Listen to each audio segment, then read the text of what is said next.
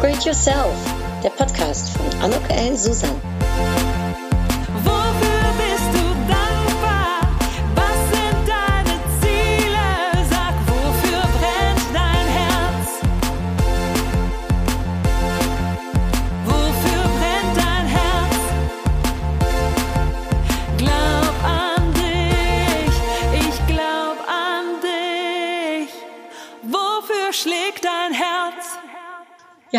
Herzliches Willkommen, ein herzlich Willkommen. Ich freue mich sehr. Ich bin heute hier in Mettmann bei äh, Frau Noll. Ähm, Frau Noll, ist okay, wenn ich Sie ganz kurz vorstellen würde an Ja. unsere Zuhörer? Frau Noll ist eine deutsche Politikerin bei der CDU und seit 2002 Mitglied des Deutschen Bundestages, wo sie sich am Anfang als Familienexpertin einen Namen machte. Ihre Karriere hat sie aber erst mit einer Ausbildung zur Dolmetscherin für die Sprachen Englisch, Französisch und Spanisch gestartet und danach hat sie ein rechtswissenschaftliches Studium in Köln und in Frankfurt äh, gefolgt, absolviert und seit 2001 ist sie auch äh, Rechtsanwältin äh, als Rechtsanwältin zugelassen. In 2009 war Frau Noll Justiziarin der CDU-Bundestagsfraktion und ein großer politischer Erfolg gelang ihr bei der Bundestagswahl 2013. Damals verteidigt sie ihren äh, Direktmandat in Mettmann gegen einen prominenten Herausforderer, nämlich den damaligen SPD-Kanzlerkandidaten Per Steinbrück. In 2017 war sie Vizepräsidentin des Deutschen Bundestages und seit Anfang 2018 ist sie Präsidentin der Deutschen Parlamentarischen Gesellschaft und damit die erste Frau für die CDU äh, in der 67-jährigen äh, Geschichte der Gesellschaft. Michaela Noll setzt sich auch ehrenamtlich verstärkt ein. Ähm, unter anderem sind sie Präsidentin vom Förderkreis C, äh, ZNS, also der Zentralnervensystem äh, Langfeld e.V., als Schirmherrin des FKFM-Projekt für schulmüde Jugendliche. Sie ist Schirmherrin vom Franziskus Hospiz Hochdal in Erkrath, Botschafterin für It's for Kids und Schirmherrin vom Bundesverband Herzkranker Kinder e.V. Im Oktober 2019, also jetzt vor kurzem, ist sie zudem als stellvertretende Vorsitzende des Kuratoriums der Bundesstiftung Mutter und Kind gewählt worden. Das ist eine ganze Menge. Und noch einige, also ich habe noch einiges mehr gesehen, auch in der Vergangenheit. äh, Wahnsinn. Also einen großen Einsatz. Und ich glaube, unter anderem das, aber äh, umso vieles mehr, äh, war Grund genug, um sie im Dezember 2016, da händigte nämlich der Bundestagspräsident Professor Dr. Norbert Lambert sie ähm, in Berlin äh, aus und hat ihnen den Verdienstkreuz am Bande des Verdienstordens der Bundesrepublik Deutschland äh, ausgehändigt. Das Bundespräsident Gauck ihr in Anerkennung ihrer parlamentarischen Tätigkeit im Deutschen Bundestag und ihres weitgehenden gesellschaftspolitischen Engagements verliehen hat. Sie ist Mutter eines erwachsenen Sohns, ähm, im Rheinland geboren und aufgewachsen und seit neun Jahren ist sie stellvertretende Vorsitzende der CDU-Kreisverband Mettmann und somit auch für Erkrath, da wo ich wohne, verantwortlich. Und darum freue ich mich enorm, Frau Noll, dass Sie sich die Zeit genommen haben für mich, für unsere Zuhörerinnen. Und ähm, ja, darf ich vielleicht direkt mit der Frage anfangen, wie sind Sie in die Politik gekommen? Ähm, das führt auch wieder zurück den Weg nach Erkrath. Dann habe ich, äh, 1900, ich habe 1992 meinen Sohn Maximilian bekommen, hatte zu dem, zu dem Zeitpunkt Studium alles abgeschlossen und äh, wollte eigentlich ganz gern berufstätig sein. Ja, und damit stellte sich die größte Herausforderung zur damaligen Zeit eben Kindergartenplatz. Und ähm, in Erkrath-Hochdal, ich wohnte damals in Hochdal, ähm, gab es einen katholischen Kindergarten. Und äh, da bin ich damals mit Max und Kinderwagen vorbeigeschoben und wollte ihn anmelden. Und die erste Frage war, ähm, haben Sie ein Geschwisterkind? Hab ich gesagt, nee, nee, das ist mein, mein erstes Kind. So, aha. Sind Sie alleinerziehend? Hab gesagt, nee, nee, ich bin verheiratet. Ja, auf gut Deutsch kommen Sie in drei Jahren wieder. Dann habe ich gedacht, das ist aber eine Situation, damit hatte ich in der Form nicht gerechnet. Ich hätte wirklich geglaubt, dass das in Deutschland zu dem Zeitpunkt möglich ist, einen Kindergartenplatz zu kriegen.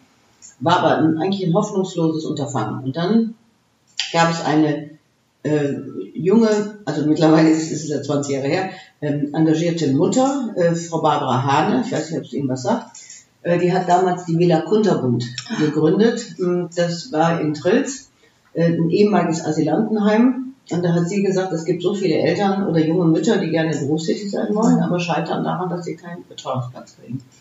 Und dann hat Barbara Hane das, äh, diese Pri- Privatinitiative hochgezogen. Äh, Räumlichkeiten sind peu à peu verbessert worden. Und äh, dann äh, habe ich damals mit der Barbara gesprochen und wir fanden diese Idee toll und auch wie viele Mütter da gerade in Erkrath geholfen haben. Und dann ist die Villa Kinderbund entstanden und da ist mein Sohn dann auch in den Kindergarten gegangen. Und äh, da habe ich einfach gesagt, das kann nicht wahr sein, dass, dass viele Frauen, die im Endeffekt ein Studium oder eine Ausbildung abgeschlossen haben, plötzlich erstmal zu Hause geparkt werden. Äh, ist unabhängig, es gibt ja Frauen, die das gerne wollen, aber es gibt eben auch Frauen, die sagen, ich möchte gerne berufstätig sein. Und das den Frauen das damals so unheimlich schwer gemacht wurde. Mhm. Und wenn man da nicht ein privates Netzwerk hatte, nicht die Eltern in der Nähe wohnten oder irgendwas in der Form, ähm, gab es eigentlich keine Möglichkeit, äh, ein Kind in dem Alter zu betreuen. So, und das hat mich damals doch ziemlich gewurmt. Dann habe ich gesagt, das kann doch nicht wahr sein. Und dann sagte er, ja, wenn du Rahmenbedingungen ändern willst, musst du in die Politik. Und das war mehr oder weniger dann der Einstieg zu sagen, ich will da was verändern. Mhm. Das war dann auch der Ursprung, warum ich zunächst mich engagiert habe in der Frauenunion. Das ist eine Vereinigung innerhalb der CDU, die sich stark für Frauenthemen engagieren. Und dann haben wir es da, ähm, sag ich jetzt mal, auf die Agenda gesetzt und haben auch den Druck erhöht. Ja, und jetzt muss ich sagen, es ist eine Generation vorbei. Äh, Also für, wenn ich jetzt so rückblickend sehe, es hat extrem lange gedauert, aber ich würde schon sagen, dass wir heute eine Situation für junge Mütter haben, die weitaus einfacher ist. Hinzu kommt, dass auch das Verständnis der Väter auch deutlich gewachsen ist. Es gibt Mhm. unheimlich viele Väter, die heute auch bewusst sagen, ich möchte Zeit mit meinen Kindern verbringen, wir haben Elternzeit. Ähm, Es wird viel von Vätern auch genutzt. Und ich glaube, das ist auch sehr wichtig für die Beziehung äh, Vater-Kind. Und äh, die Selbstverständnis, dass Ehepartner sich heute überlegen, wer bleibt zu Hause beim Kind, wer ist berufstätig.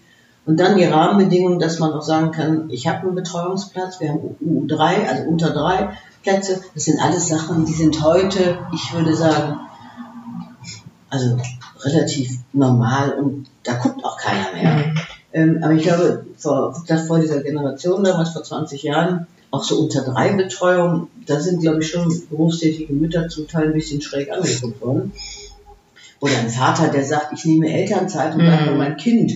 Ähm, das war auch eine Situation, wo manche Väter, glaube ich, Hemmungen hatten, das dem Arbeitgeber mitzuteilen. Äh, ich möchte gerne Zeit, bewusste Zeit ne, zu Hause verbringen mit meinem Kind.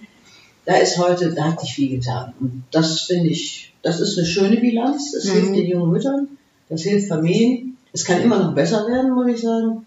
Aber ähm, ich weiß noch, ich war irgendwann, gar nicht so lange her, mein Sohn wird ja mittlerweile 28, ähm, da waren wir wieder in der Villa, weil die haben ja jedes Jahr, machen die da so Weihnachtsfeiern etc. Und einmal ist der Max mitgegangen und der sagte, Mama, heute ist der Kindergarten unheimlich schön. Aber wenn ich da denke, wie er damals war, Mama, das war in nicht so dollem Zustand. Stimmte auch. Ähm, und zumal, damals war es auch so, wir, wir hatten ja kein Catering, was es ja heute oft gibt, sondern es waren dann vereinzelt Mütter, die wurden immer eingeteilt, die dann kochen mussten Kinder. Ne? Also das war damals schon nicht einfach, glaube ich, das zu vereinbaren. Oder auch am Anfang ähm, hatten die Kindergärten oft so Öffnungszeiten, weiß ich nicht, bis 13.30 Uhr oder bis 14 Uhr, da musste man das Kind abholen. Und wenn man das nicht geschafft hat, ich meine, der Stau, den wir heute haben, der ist unschlagbar, aber Mhm. der Stau vor 20 Jahren auf der A46 war auch nicht von schlechten Eltern. Und dann saß, saß, stand man schon ziemlich unter Druck, dass man pünktlich da ist, um das Kind entgegenzunehmen. Haben Sie dann in der Zeit dann schon Fulltime äh, gearbeitet für die CDU? Ähm, Äh, nein, das, ich habe also äh, Part, erst am Anfang habe ich versucht, das über die ganze Woche zu ziehen, also Mhm. immer bis mittags. Und habe auch festgestellt, durch die ganze sagen wir, Fahrerei nach Düsseldorf rein, nach Düsseldorf raus, äh, geht unheimlich viel Zeit einfach auf der Autobahn verloren. Dann habe ich wieder umgestellt und habe dann so Springertage gemacht, dann Vollzeit dafür und dafür den anderen Tag zum Teil äh, frei, weil ich damals, ähm, als mein äh, Sohn Maximilian noch klein war, nicht die ganze Zeit berufstätig Mhm. sein wollte.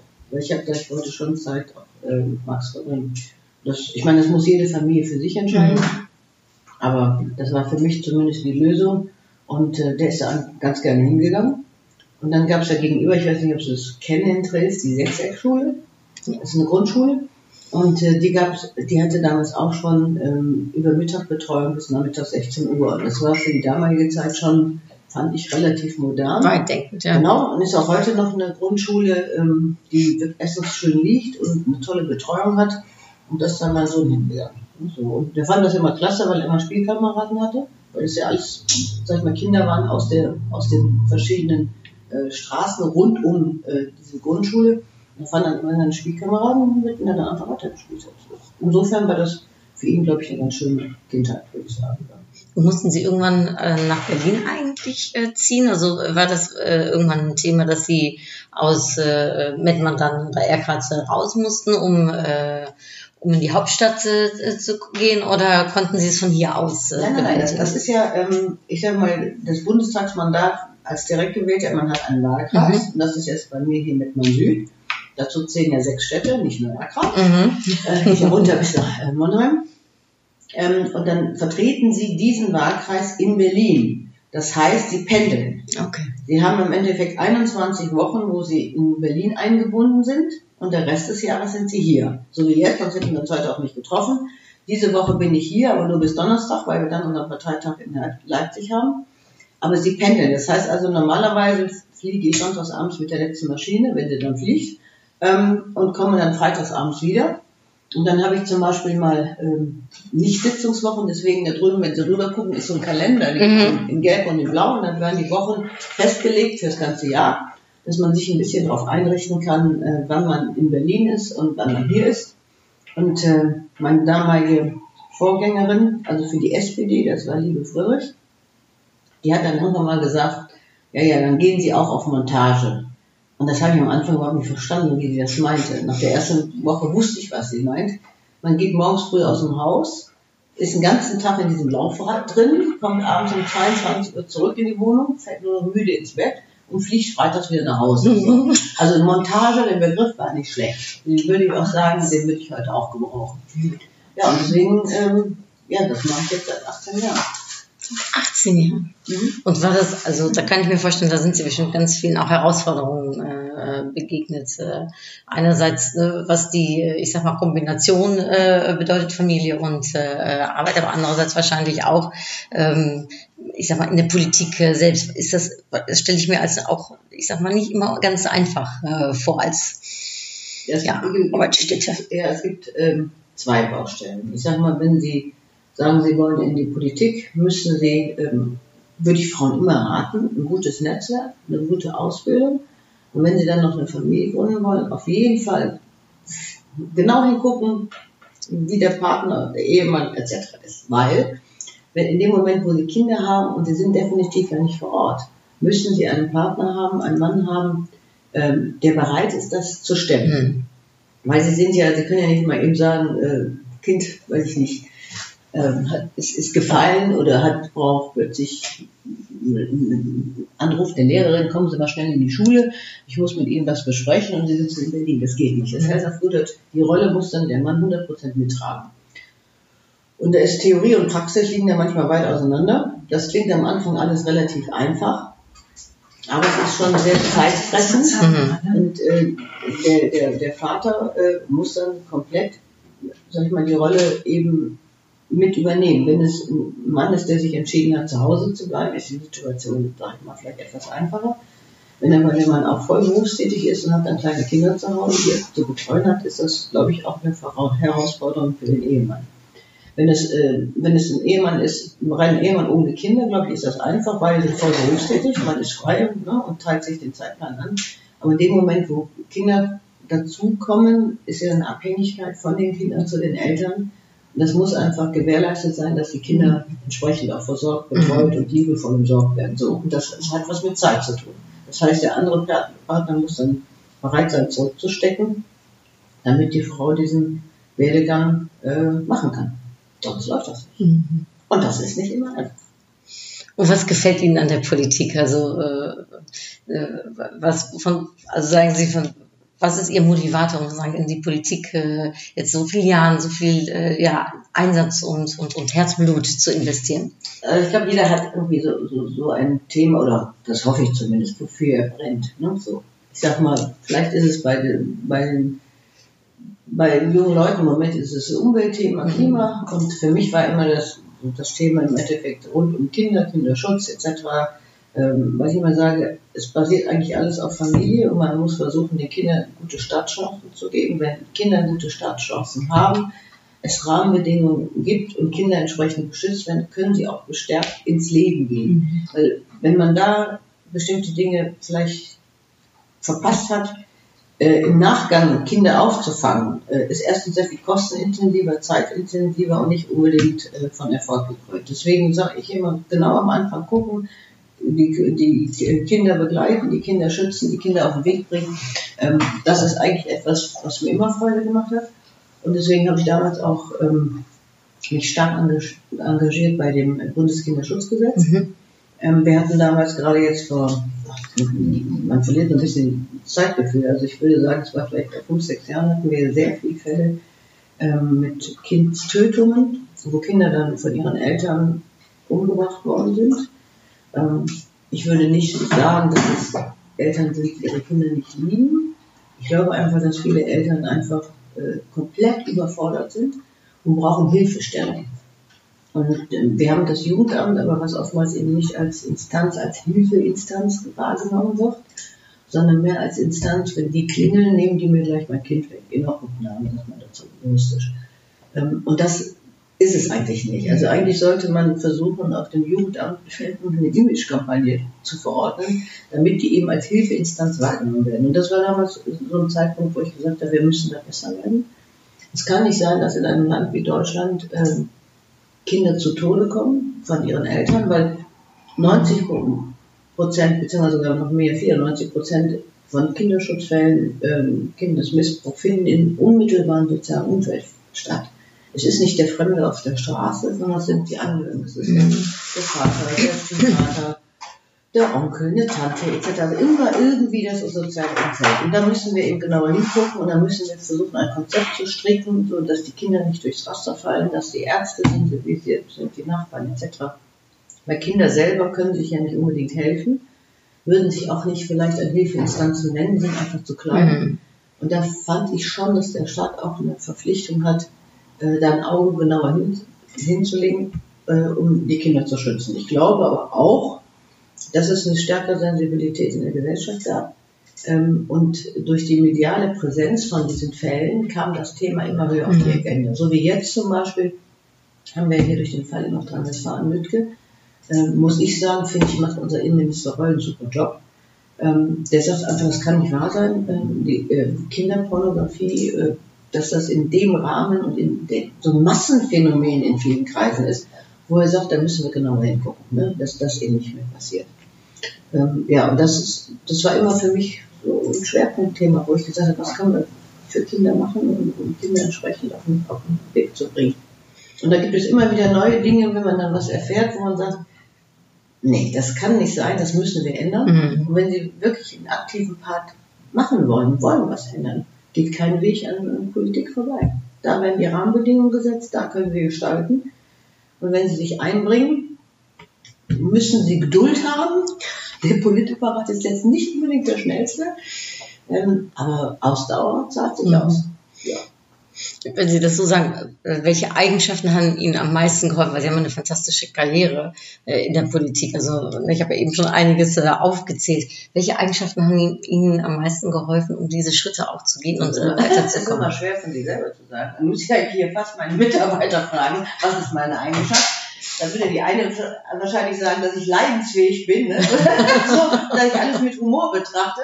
Da sagt sie immer, das, ja, gelassen. ja, genau, gelassen. Da sagt sie immer, das kann ich nicht und so weiter. Ich bin ja schon längst, kann ich. Ja, nee, nee, ich bin da. Es gibt immer, wie sagt immer der andere, es, nimm die Menschen, wie sie sind, es gibt keine anderen. Ähm, ist so. Und äh, ich sag mal, es gibt manchmal Dinge, wo ich auch sage, warum muss das jetzt so sein? Aber dann sage ich, komm, das ist jetzt so, versuch dich drauf einzustellen und dann guckst du nach vorne. Ähm, ja, und eine gewisse Gelassenheit, glaube ich, ist auch gesundheitsfördernd, sage ich jetzt mal. Wenn man in der Politik ist und nimmt sich alles sehr, also extrem zu Herzen, lässt es an sich ran, mh, könnte es sein, dass man einen hohen Preis bezahlt und kann trotzdem das nicht erreichen, was man erreichen möchte. Also man muss schon versuchen, irgendwo sich abzugrenzen. Und da kann auch mal passieren, dass mir mal, weiß ich nicht, dass mir mal die Hutschnur reißt, aber das passiert eher selten. Also Gelassenheit und Geduld. Ja, Geduld. Ja, wie so ein Langstreckenlauf. Muss nicht gleich ein Marathon sein, aber so ein Langstreckenlauf mit Durchhaltevermögen ist schon angebracht. Und auch wenn man ähm, mal eine Niederlage erfährt, ähm, dass man nicht gleich aufgibt. Ich habe da ein Beispiel, das damals war es noch Frau äh, von der Leyen, war unsere Familienministerin. Wir hatten damals äh, als Berichterstatter sind man diejenigen, die ein bestimmtes Thema bearbeiten. hatten wir das Kinderschutzgesetz eigentlich schon relativ in festen Tüchern. Und auf meiner Gegenseite von der SPD damals saß die Marlene Ruprecht, auch eine ganz engagierte äh, Verfechterin für mehr Schutz äh, für Kinder in Deutschland. Und wir hatten das, glaube ich, über dreieinhalb Jahre mit Anhörungen, allem, es war in trockenen Tüchern, es fehlte nichts mehr. So. Dann hatten wir diese Sitzung, und will ich nie vergessen, und dann kamen die Fraktions stellvertretende Fraktionsvorsitzenden von der SPD und sagten, wir steigen aus. Dann habe ich gesagt, wie, wir steigen aus? Ja, wir machen das Gesetz nicht zu Ende. Dann habe ich gesagt, das kann nicht wahr sein. Das waren dreieinhalb Jahre meines Lebens. Finde ich, wieso? Ne? Und dann sagt die, ist ein Beschluss und so weiter. Da verhandeln wir nicht. Und dann kam Marlene zu mir, nahm mich in den Arm und sagte, ich kann es nicht ändern, die Spitzen hat das so entschieden. Und das ist schon mal so ein Moment, wo man wirklich, ja, wo man dann einfach schluckt, wo man sagt, es kann nicht wahr sein, was, welchen politischen Hintergrund gibt es jetzt, dass da die Reißleine zu ziehen, das wäre ein gutes Gesetz geworden. Ja, und dann ist es eben nicht gekommen. Und dann hat man das ganze Gesetz, hinterher in der nächsten Legislaturperiode haben wir es dann mit der FDP gemacht, aber es hätte meiner Meinung nach schneller, schneller sein können. Und das hat dann alles in allem fast sieben Jahre gedauert, nicht vier. Also, das sind schon mal Momente, wo ich dann auch irgendwo mal sauer laufe, wo ich sage, das kann keiner mehr verstehen, ich habe es auch nicht verstanden. Und ähm, also meine Kollegin von der SPD, Frau Ruprecht, hat das ausgesprochen leid, aber es, war eben so. Mhm. Das sind so Momente, ja, da ist man schon mal sauer. Ja, Also richtig. Genau. Ja. Aber wie gesagt, dann klappte es in der Legislaturperiode später und dann wie kommen Sie dann darüber hinweg oder was ist dann Ihr Ausgleich oder wie, wie können Sie das dann umsetzen in was, was Positives? Ja, was ist mein Ausgleich? Jetzt grinsen die beiden schon wieder. Ich mache für mein Leben gern Sport. Ja? Sit-ups, Liegestütz, Handeltraining, sowas, also Sport. Ja. Entweder gehe ich laufen oder ich mache ja also was rund um den Sport und Fitness zu tun hat, das ist meins. Das ist, glaube ich, auch eine ganz gesunde Mischung. Mhm. Man kann da also auch Frust abbauen, man kann Kondition kriegen. Ähm, das habe ich auch versucht bei uns im Bundestag mal zu transportieren, dass äh, die, die Leute sich ein bisschen mehr bewegen. Und so ein paar konnte ich gewinnen.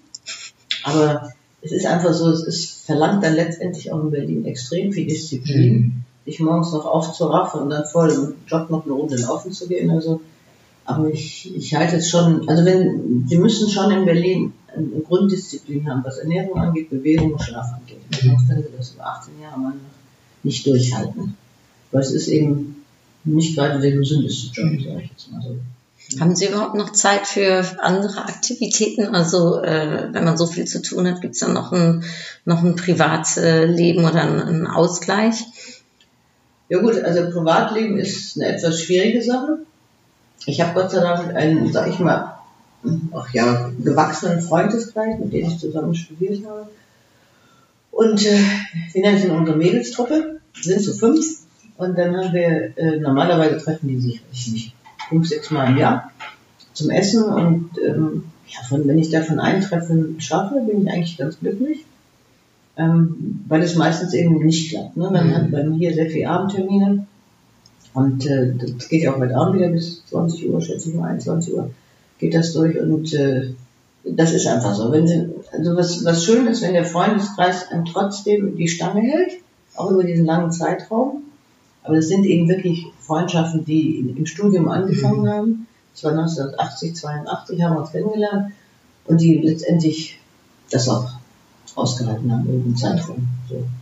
Aber es ist schon, ja, man kann nicht mal eben mal sich mal so verabreden. Man ist ja schon sehr fremdbestimmt durch den Kalender. Frauen, die jetzt Interesse haben, um in die Politik äh, zu gehen, was würden Sie denen äh, empfehlen, was würden Sie denen raten? Ja, also es gibt mehrere Möglichkeiten. Es gibt, also ich sag mal jetzt unabhängig, wo man sich parteipolitisch engagiert. Ähm, ich glaube, kann ich, also vielleicht bei den Grünen ist das noch nicht so äh, das Thema, weil die haben einen hohen Frauenanteil. Aber ich sag mal, alle anderen, auch unsere beiden Volksparteien, denen würde das ganz gut zu Gesicht stehen, äh, wenn mehr, noch mehr Frauen sichtbar wären. Mhm. Und wenn eine junge Frau engagiert ist, also wir sind die Letzten, die die nicht fördern. Es, wir haben immer ähm, so, so Mentorentraining, das heißt, eine Abgeordnete oder Landtagsabgeordnete nimmt meinetwegen die junge Frau auf die Seite und die kann begleiten oder kann Praktikum machen oder sowas. Äh, Ich nenne das immer Sch- Schnupperkurs, ne? Politik Light. Und dann, damit sie mal weiß, was da dran hängt. Und äh, wir freuen uns einfach, wenn Frauen sagen, äh, sie wollen sich einbringen. Und meistens passiert das wirklich äh, über eine bestimmte Thematik, was sie spannend finden. Und dass man dann sagt, äh, ich habe die und die Veranstaltung und die kann mitkommen oder die kann was mit ausarbeiten. Und dann haben wir schon mal so Berlin-Tage. Also äh, Frauen, die wollen, die kriegen die Mhm. Chance. Sie müssen nur wollen. Ist das was, was äh, vielleicht auch, ähm, ich sag mal, äh, von der Erziehung herkommt? Ich weiß nicht, sind Sie in einem Umfeld groß geworden, wo- auch politisch Interesse da war?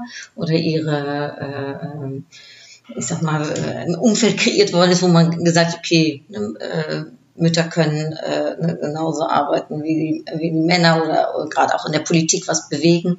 Nee, ein politisches Umfeld ist jetzt komisch, wenn ich das sage. Mein Vater war selber Politiker, aber Politik war bei uns zu Hause kein Thema. Ja, überhaupt nicht. So.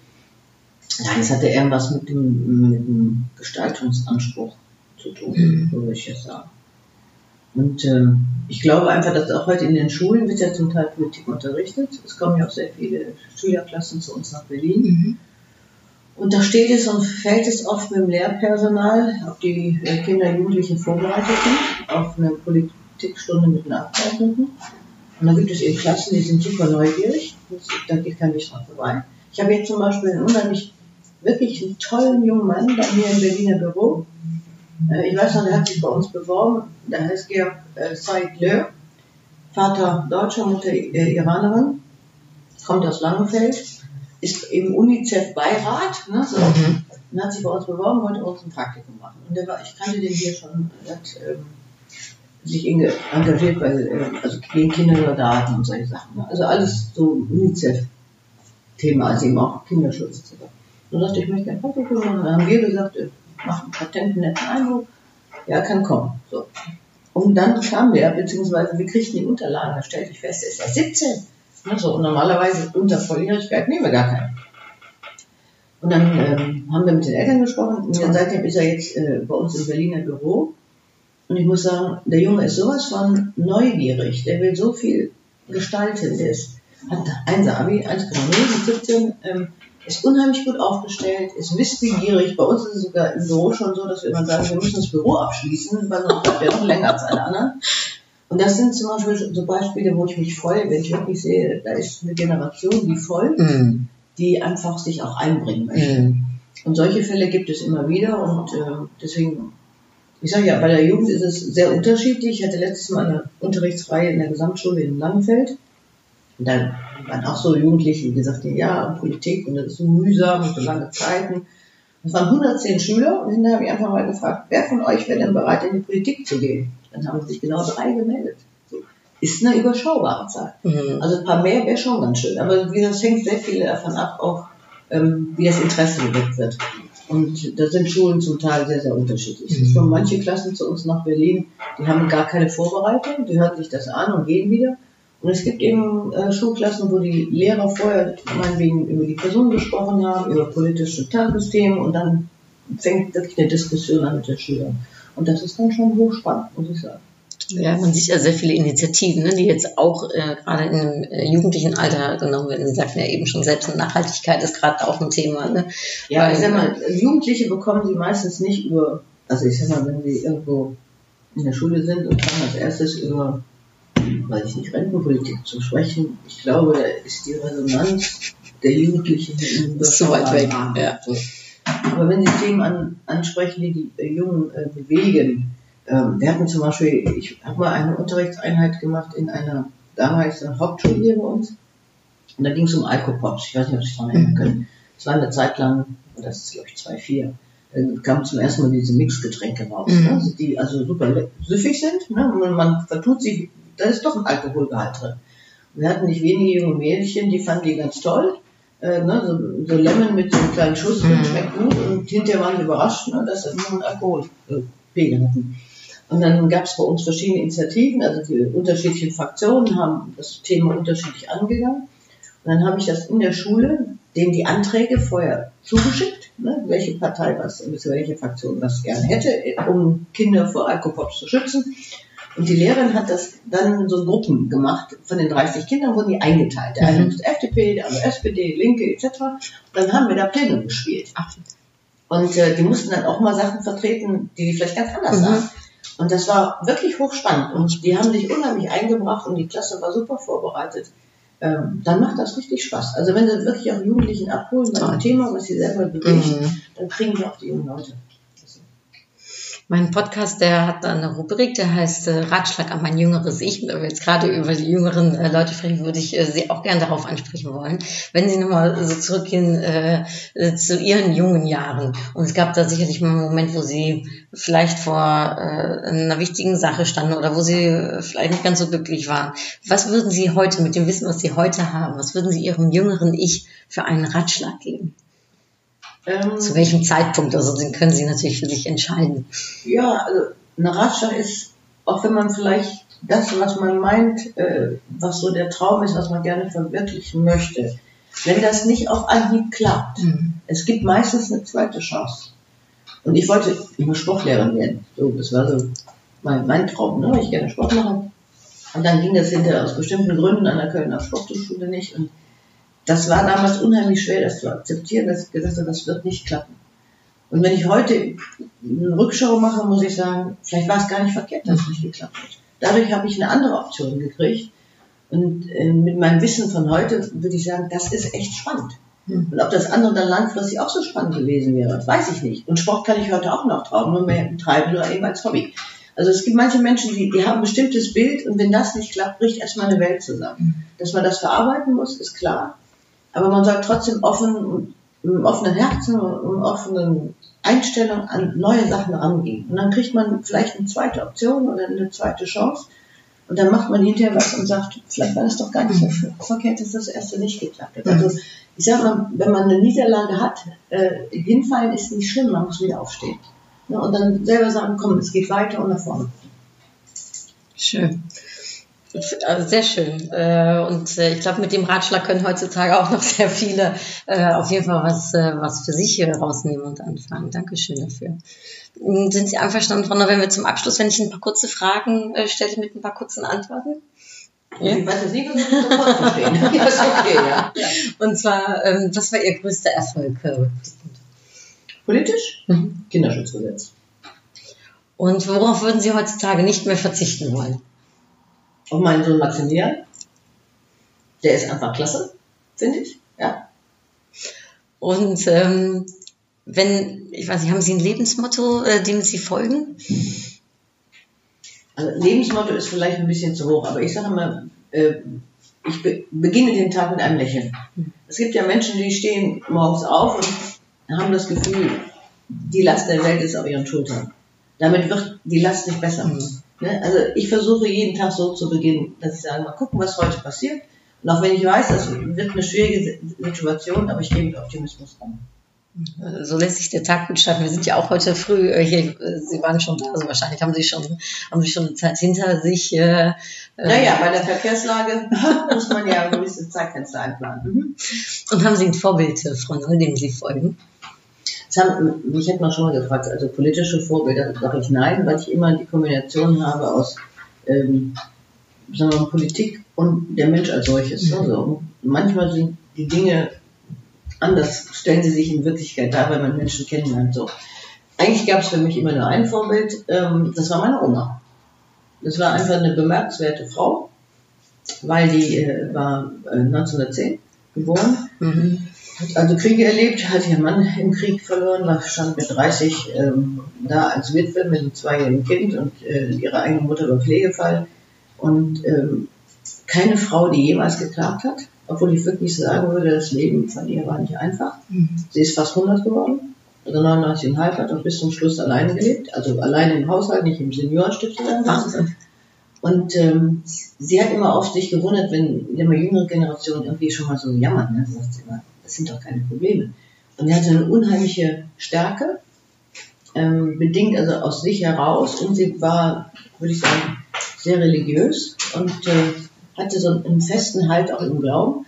Ähm, war eine tolle Frau, muss ich sagen. Also ja, das wäre so mein Vorbild, wo ich sage, das war ein Charakter, das war, eine, das war ein Fels in der Brandung. Die war toll. Mhm. Haben Sie da auch Ihre Stärke äh, so, so herbekommen? Weiß ich nicht, aber sie hat mir manches vorgelegt, wo ich sage, Hut ab, ähm, wie ein Mensch das mit den Rahmenbedingungen äh, gemeistert hat und irgendwie nie gejammert hat, eigentlich mit ihrem Leben zufrieden war.